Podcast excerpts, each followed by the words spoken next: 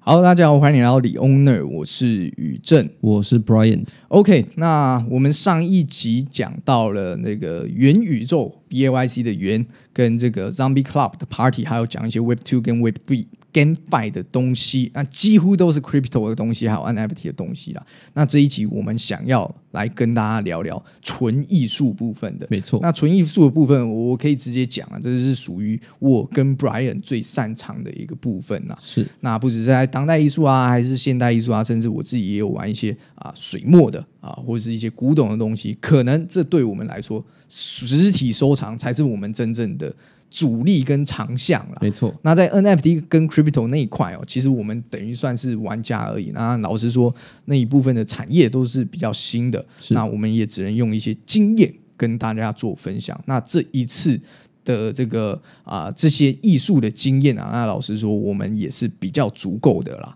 对那呃，金额可能也会花的比这个 crypto 来的要大蛮高一多点的，对对对对对对，这个就是我要先跟大家讲一下我们自己的这个长处在哪里啊。就是我还是希望先跟大家讲一下， 就是啊、呃我跟 Brian 比较强的地方在哪，他、啊比较多弱的地方在哪里。所以我们有时候在讲到比较弱的那一方的时候，你们自己要去拿捏一下，对那是我们的弱项哈、你是不要说啊、那个我全部们都的信这样，对，全部都信，就是你们自己要有自己的判断力。我就是希望大家理性一点去啊、做判断。我们这不是什么喊盘节目，我们只是在做我们自己投资上的分享。没啊，错，如果我们真的要当喊盘老师的话，呃，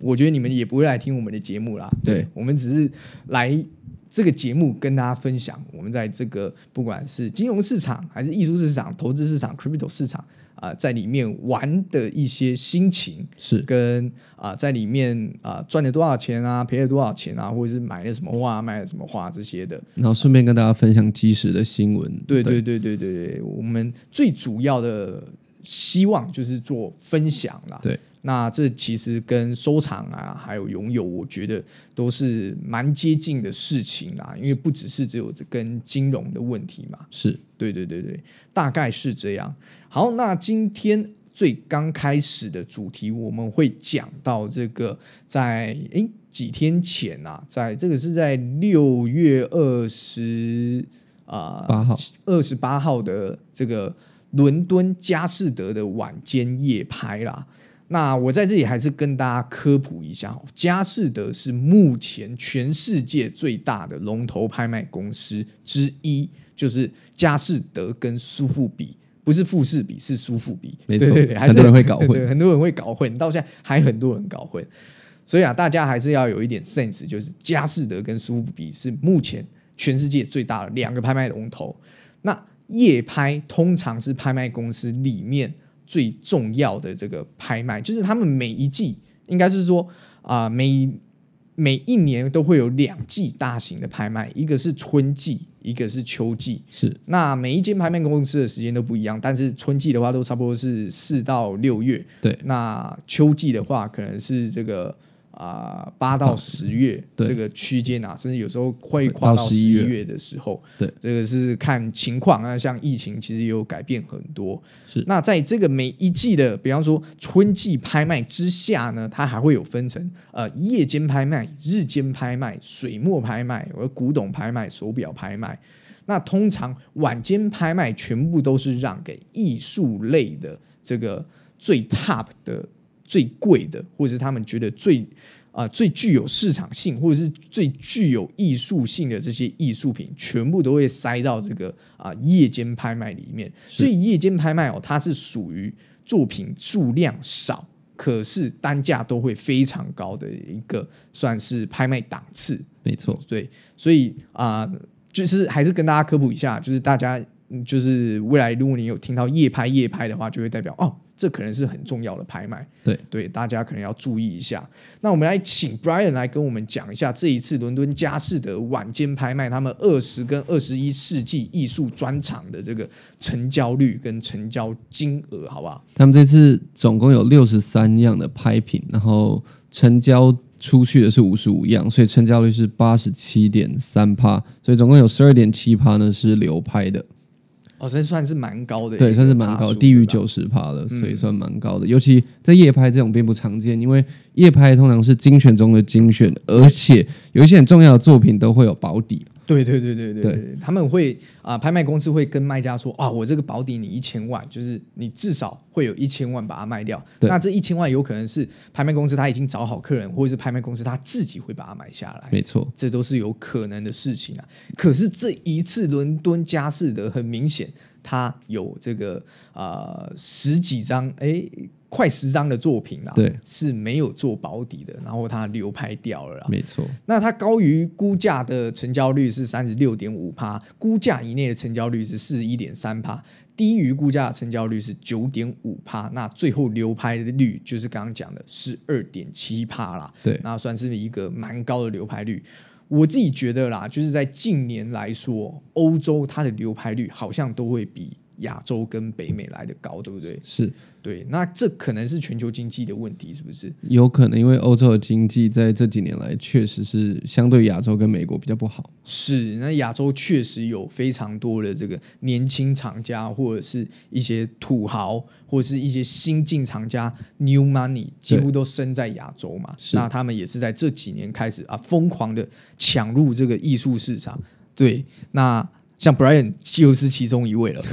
对对对对所以说，在送拍的时候，其实送到的区域也很重要。你对，往往要注意一下，如果你的拍卖品被往欧洲送，你或许要看一下到底适不适合这位艺术家跟那里的调性符不符合，然后对去看一下在当地的拍卖的情况，是，就比方说，我张大千不可能去送到欧洲做拍卖啊，对很难。很难。对，或者是比方说长玉，其实也比较少在欧洲做拍卖，因为对长玉它的厂家 base 就比较偏向亚洲亚的洲部分没。错可是赵无极就比较特别，美国也蛮多的，对，那美国跟呃法国对都是巴黎啦，都是赵武，都很常可以看到赵无极。我觉得他是蛮特别的，他是少数就是全世界都有很多厂家的地方啦。对对，这个我们可以跟大家分析一下。对，尤其我自己就有一个经历，就是之前在 cos 还比较红的时候，我那时候有送一件 cos 的作品，我就不讲是什么作品了，过去。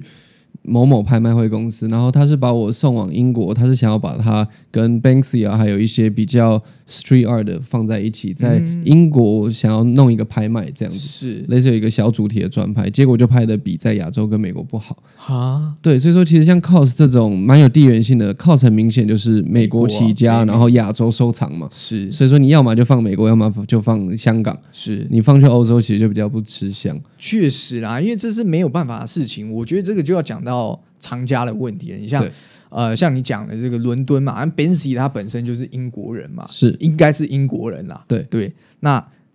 基本上他的藏家 base 一定都是在伦敦这一块。是，那英国，我是一直觉得他们本身是有一点歧视美国的啦。对， 对对对，所以他们的 street art 其实也是有分高低之分的。没错对对对。所以他们可能觉得 cos 只是来陪衬的 而已。对对对对，它只是个玩具啊，对啊，你就是在画公仔这样子，对，所以这时候他们厂家辈子就会觉得啊，你可能会低一等啊，所以他就没错不会想要买 cos 啊。对，所以这对啊个亲身经历就分享给大家，让大家要去注意一下。对对对对，这个你有时候要去跟那个呃拍卖公司去算是沟通跟洽谈的时候，你自己要有市场观念。对，对对因为那时候送件的时候我还算很早、哦，就是嗯我收艺术品的第一二年，然后被他们就是很他们很热情嘛，就说嗯服我，让、他们说哇这个有怎么样，然后会办展览啊，然后会有、嗯大概会有多少人会在哪里，所以你会想想象那个情况，会觉得好像很棒，是但。其实没有很棒，就是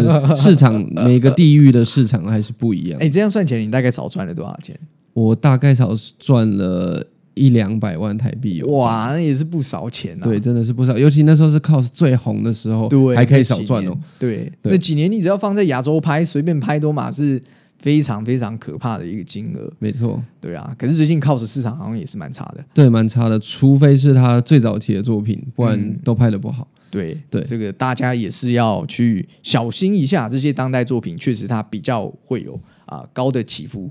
那它的流动性如果在这个比较低谷的时候，可能会比较类似 NFT 哦，对会很你难不一定会流动出得掉哦、对，所以大家要小心一下。好了，那讲回到我们这个啊、这一场佳士得啊、佳士得的伦敦夜间拍卖啊，我们大概来念一下它的这个成交的前几前几名好了啦来跟大家分享。那前几名我们也不是说每一张的艺术品跟艺术家都很熟是啊，所以呢，我们可能会挑几张呃我们可能比较了解的艺术家来跟大家做分享啦。OK，好，那我们先来讲到本场拍卖第一名的。呃，成交第一名的画作啦，是莫内的《雾中的滑铁卢桥》，它是本场的这个啊、成交冠军。那是莫内他在一八九九年到一九零四年的创作啦，它的尺幅不小，是六十五点二乘上一百点七公分。那它原本的估价大约是。这个是两千两百万英镑到三千两百万英镑啊，那最后的成交在价在这个估价之内是三千零呃五十九呃三千零五万九英镑了。对没错，那这个金额算是相当高的一个金额，差不多将近十亿台币，十多亿台币十应多该亿有。台币，对，对对对对非常高的一一个金额。那莫内在今年真的是呃非常强哎、对，如果大家还记得上次我们做到的是，呃，二零二二年上半年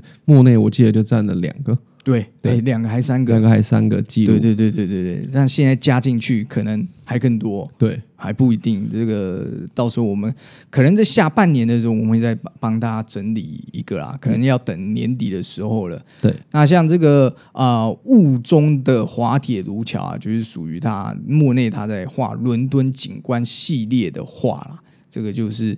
啊、这一次本场的成交冠军。好，那再来讲到他的第二名，本场的第二名啦，本场第二名，哎，又是莫内了。是，对对对，他这一张呢是这个睡阴天的睡莲呐、等于是他睡莲池系列的。对，应该不是说第二名哦，应该是说嗯并并列第列一成交冠军。对因为他的这个估价也是差不多两千到三千万英镑。哎，不是不是也是啦，是两千到三千万英镑，相对刚比刚刚前面那一张还低了一点点，但是它的啊最后成交价是超过了这个估价啦，对所以大约是三千零五万九英镑。没错，那这是有加上佣金的金额哈。是好，那这是在他一九零七年的作品，那尺幅也是非常大，一百点二乘上七十三点二公分。那这一件就是这个睡莲系列，那睡莲我想大家应该也都非常熟了啦。没错对于这个啊、莫内来说啦，你没有看过莫内的睡莲，就是或者你不知道他睡莲是莫内画的话，我觉得你应该就不用去说你那个认识艺术莫内，对，或者是认识艺术了，对。对，好啦，那再来讲到本场这个成交的季军啊，也就是第三名是克莱因这一位艺术家，然后这一件作品叫做《蓝色时期的人体测量》A N T 一四二。然后他的创作时间是一九六零年的二月，尺幅是一百五十四点五乘上三百一十七公分，很特别，非常连月大份都有，对对对对对对，他这个连月份都有标出来啊。那这一件作品哦，它的这个估价原本是这个估价代询啊，这个估价代询，Brian，你可不可以跟我们解一下解释一下，为什么它要叫估价代询？估价代询，就我所知，有时候就是他设的那个点蛮高的，然后他不嗯对希望要直接写在行路上面。然后估价代询的这种拍卖品，其实通常它都有一个保底的金额在是在里面，所以说他们都知道要超过某一个金额才可以卖出去，或者至少要到哪一个金额才、嗯是才算拍卖成立，不然就会由保底的那个人买走。对对对对对，对这个就是估价代询，就是基本上就是它的这个估价非常高，它行方他们认为成交价会非常非常高，所以他们会丢一个估价代询给大家去询问，哎，估价大概是多少啦对，那原本这一件作品，它原本是估说啊、佳士得原本会觉得是两百四十万的这个范围， 2400万啊，两千四百万的这个范围英镑对会卖出啦。那最后这件作品它是成交到两千七百万多英镑啦，然后落锤价是两千三百多万，其实少了五百万。对，算是不负众望了。对啊，不负众望啦。可是就是还是在估价之内嘛，是对，两千四百万那少对，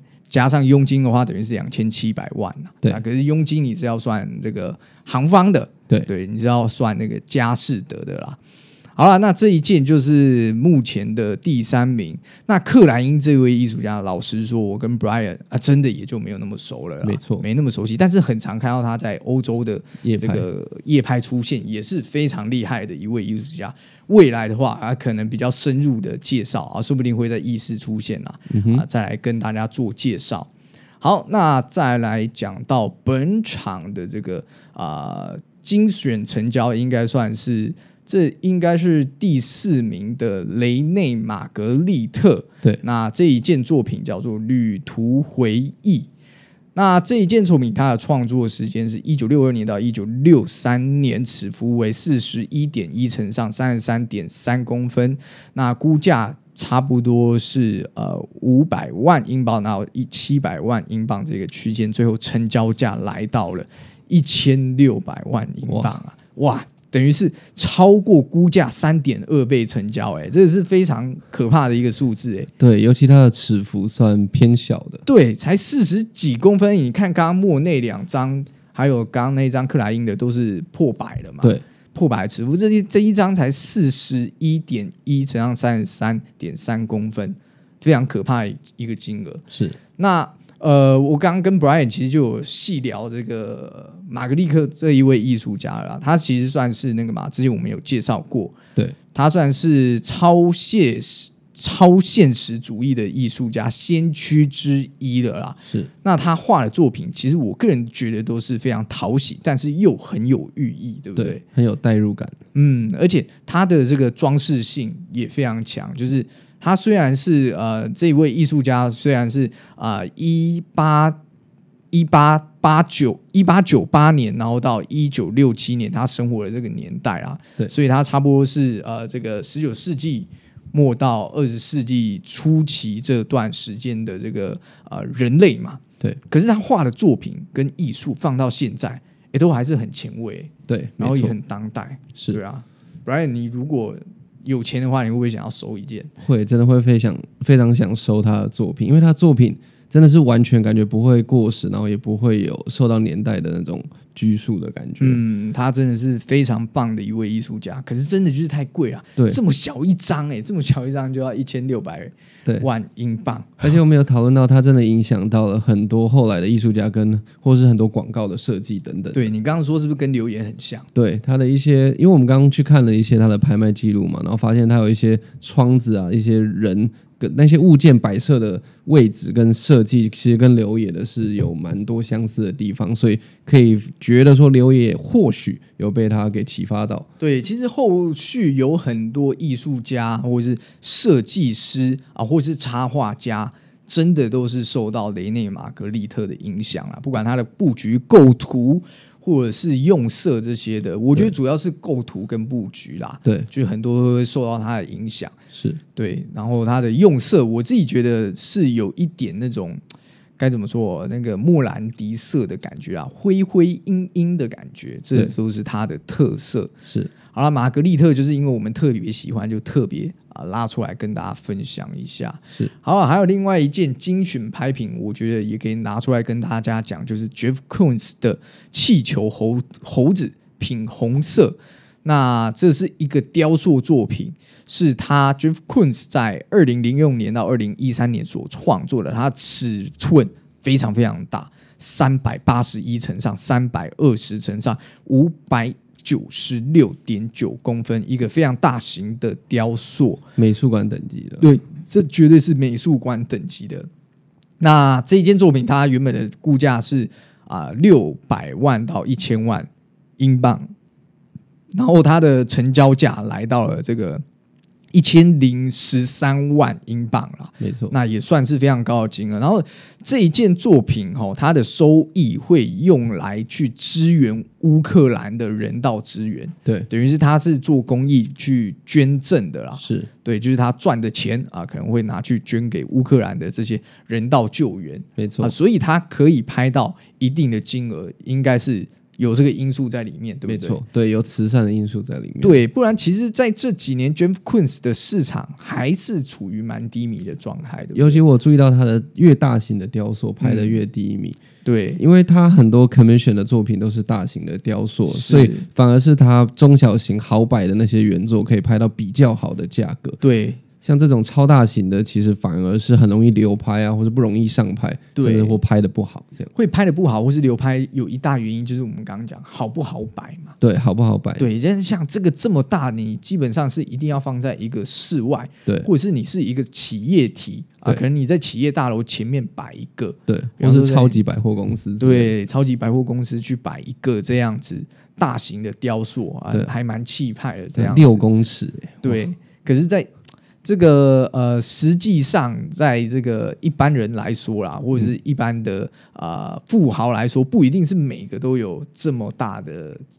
呃需求嘛，对是不对？没错，对，所以买这种的大部分都还是企业体为主啦。好，那下一件，这一件应该是本场的成交第四名，然后刚刚那一件 Jeff Koons 是第五名，那这一件第四名是 Johnny s h o b a s k i a 的 Untitled，就是无题，然后这个是他的自画像。没错，那这一张作品是巴斯基亚他在一九八二年创作的。那尺幅以巴斯基亚的这种九场头人头系列来说，算是比较小的尺幅，七十五点九乘上五十五点九公分。那它的成交价。来，呃，它的估价大约是这个啊，四、百万英镑到六百万英镑这个区间啊，最后成交价是高于这个估价，来到七百九十六万一千英镑啦，算是啊蛮、高的一个金额。而且这张比较特别，就是跟刚刚前面讲到的前几名。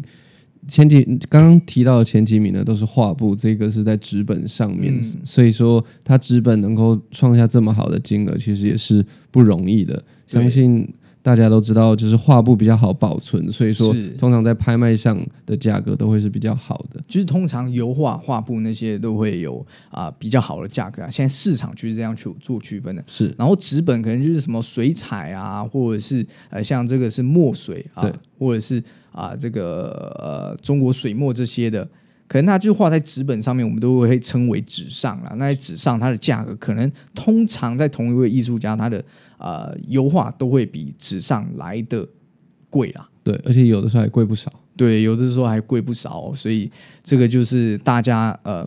可以去算是吸收了一些小知识、小科普啦。对那这一张他的这个自画像，我跟 Brian 看了是觉得蛮喜欢的哈、哦。对，有点像印第安酋长的头，而且我现在认真看才发现，他的脸部是用了一个很好看的蓝色去呈啊现，，对对对对对，这个有一点 Tiffany 蓝、Tiffany 绿的感觉啦。对，搭配上他全黑的这个背景，其实是蛮好看的。嗯对，蛮不错的这一件作品。然后它表的框又是黑色的框，对，对，所以卖相非常非常好啦，难怪在这个纸上作品 Basky 啊，还可以卖出这样子的天价，非常非常可怕。是好了，那今天介绍的这个啊、呃佳士得的伦敦夜拍就大概先介绍这啊样，我们大概就是讲了前面五名的作品来跟大家分享一样一下，然后一样有讲到图片的部分，我们都会把它放在非啊、那个 I G 的那个文章里面啦，对就是在这一集这一集应该是第哎第几？刚刚第八第十集第第十集，对对第十集的部分啦。好啦，那就是大家就是多多去追踪这个 IG，然后帮我们按个赞，对啊，没错，啊，去看一下这些图片，我们讲讲讲的这些艺术品，它到底是长得什么样子。好，那接下来我们来讲到下一个话题啊，下一个话题是在近期出现的一个新闻啊。那这个新闻我们觉得还蛮特别的，就是在这个荷兰啊，有一个这个 T E F A F，它简称是 T E F A F，它的全名就叫做欧洲艺术博览会啦。那这个艺术博览会哦，这一次是办在这个啊，算是北欧的荷兰，但是就在这个啊，他们当地时间周二，周二应该是前几天的这个早上十一点半。等于是说啊，这个博览会可能才刚开没多久的这个时间，对就有四名的歹徒啊冲进了这个博览会里面，公然拿着这个巨锤往展参展商商的这个橱窗啊，去把那个玻璃敲碎之后，然后去偷走里面的珠宝首饰。对，对，那我们有在 Twitter 看到这个影片啊，还我觉得还蛮这个该怎么说，还蛮有趣的。。对，就很明目张胆 对，很明目张胆哎。然后大家也可以到我们这个 IG 看那个影片啊，我应该也会把那个影片把它放上去，大家可以去看看。那据说啦，这个被偷的这个珠宝商，它的价值的这个首饰啊，这个珠宝啊，价值超过了一千万美金啦，那可能就是二点九二亿台币，非常非常高的金额。这个小偷是那个嘞，很聪明的小偷呢，嗯，很会偷，对，很会偷，而且正常来说去艺术博览会是要偷画，是要偷画，对不对？但画不好带。第一个画不好带，而且很难变现。对，可是这种呃珠宝，你就放在口袋，你就对直接跑走了，然后拿去黑市卖掉。对，拿去黑市卖掉，或者是你要出国逃去国外的话，你放在口袋，对，诶你就飞搭上飞机就出去嘞、没错，对啊，这个就是那个我觉得小偷非常聪明的地方啦。是啊，可是也就是在这个小偷偷完了之后啊，没多久啦，这个市民歹徒他就被这个荷兰的警方所抓到了啦。那我我个人觉得，我会把它看成一个算是趣事来看啊，就是很有趣、蛮好笑的一个东西啊。就是哎，诶怎么会有人去这个艺术博览会偷这个珠宝啊？这个应该是有那个预谋犯案才对。没错，对他们可是想笑想这个珠宝商非常久了啦。对对啊，那珠宝 Brian 你算是有研究的吗？我其实还好欸，我不嗯太有太深的研究，因为我个人对于这种亮亮的东西并没有到特别着迷这 我样子。其实也没有啊。对其实大部分的男生大部分是没有，可是哎、我知道台湾有一些大厂家也是在收珠宝的，对，蛮多男生的。像我知道黄崇仁就有在收哦，对对，丽晶集团的这个董事长啦，我只知道，如果你早期，比如十年前就有习惯开始收一些粉红钻啊，然后如果是成色度很高的，到现在都是好几很倍好的，，对，因为粉红钻已经完全开采完成了，嗯，所以说等于说现在的粉红钻的数量就是限量了。哇，所以自从那个消息出来之后呢，其实所有的粉红钻都涨了一波了。嗯，对，而且粉红钻其实蛮有趣的。粉红钻如果大家不知道的话，它进度不可能最高，因为它就是有杂质让它变粉红色。但是对如果它就是 vivid pink，然后它的进度达到可能颜色好看的程度到最高的话，它同样的克拉数是会比白钻贵上好几倍的价格的。嗯比如说两。两克拉的最顶级的粉钻会比两克拉最顶级的白钻要贵好几倍，酷对，啊，这就是我所知道的一些小小的知识知识。对，啊，来跟大家做一下分享啦。对，好啦，那这就是属于这一次在这个荷兰艺术博览会，应该说欧洲艺术博览会 E TEFAF 的这个啊、博览会的一个趣事啦。那这个博览会哦，其实我跟 Brian 都有看过，但是对我们都还没有去过。没错，那看他们这个 PDF 跟这些照片啊，或者是他们的影片，都看到这个艺术博览会好像还蛮高级的。对，环境感觉很好。对，感觉比什么我们在逛的台湾这些，我不要讲是哪一些啦，还有那个甚什至么比香港的幺，对，什么香 港阿巴手那些都还要好哎、对，没错，就看起来弄的那些墙壁啊，跟那个展间都弄得很高级啊。，对，就是未来有一天会也会想要去走走看看啦。一定要的。对，好了，那这就是今天这个集数跟大家分享的一些啊、艺术市场上面的一些趣闻啊，是或者是拍卖市场上面的一些拍品。对，那跟大家讲述一些拍卖市场的一些小妹妹嘎嘎跟小知识，还有这些拍品的一些故事啦。对，那还是再提醒大家一下，不管是影片的部分还是照片的部分，我们都会把它放在 IG 上面跟大家做分享啦。没错。 OK，那这一集 Brian，你有什么要补充的吗？这一集我要补充的是，就是看到这个新闻，我很庆幸他们没有拿锤子去敲艺术品。啊，对对对对， 如果是拿锤子去哦敲艺术品的话，那对，那比个如说把真的一是幅莫内直接敲 破对二，号，对二啊，号对啊，对啊。对不过还好啦，就是还好这些艺术博览会比较少有那种啊、蓄意破坏。应该是说比较少有莫内等级的画作啦。对，对，那如我果有了的话，我们就要出 T 恤。 对对对，又要出 T 恤了， 哎、还是这个去敲玻璃的，我们也来再出一个 T 恤啊。对，就是哎、大大家如果有兴趣的话，嗯哎可以留言在我们这一篇 IG 底下。没错，对对，你跟我们讲说，哎、这个敲玻璃这个 T 恤，大家 有没有兴趣？对就是四个歹徒在那边拿着那个榔头在那边敲玻璃，蛮动感的。对，很动感。他那个影片我觉得超超超触鼻嗯的，就是超有趣的啦。对， 对啊，然后旁边的那个北北阿贝都 看看看得傻傻了眼了， 对，就以为这是不是一个行行为艺行术？为艺术，还是在拍电影。对啊，哎、会不会最后这那个这四个歹徒就说啊，我其实是在做行为艺术 啊？对，对啊，但就算是他，应该还是会被判罪。之前哎、去年的时候不就有一个人去那个嘛，不是在那个那个迈阿密的阿巴手，嗯，不就有贴一根香蕉哦，他吗？把它吃掉。 对对对，对不就有一根把 去把它吃掉吗？对对啊，那那那我是歹徒啊，我会说这个我我去敲那个，只是行为艺术。对，只是行为艺术，然后偷只是顺便偷走宝石而已啦。对 对啊，不过就是啊，这就是犯罪啦，这很明显就是犯罪了啦，没错对啊。那这个跟大家提醒一下，那个拍楼我们堂家啦，这个歹路不要走哈。嗯，好了，那这一集也就差不多聊到这里啊，也录了三十几分钟啊，一样请大家去多多支持我们的 IG 追踪起来，然后按赞啊没，错或者是帮我们分享一下啊，Podcast 一样底下可以帮我们留言啊，加上五颗星的这个评价给我们灌到爆。是，好，那这一集就先聊到这里哦，先这样，拜拜。拜拜。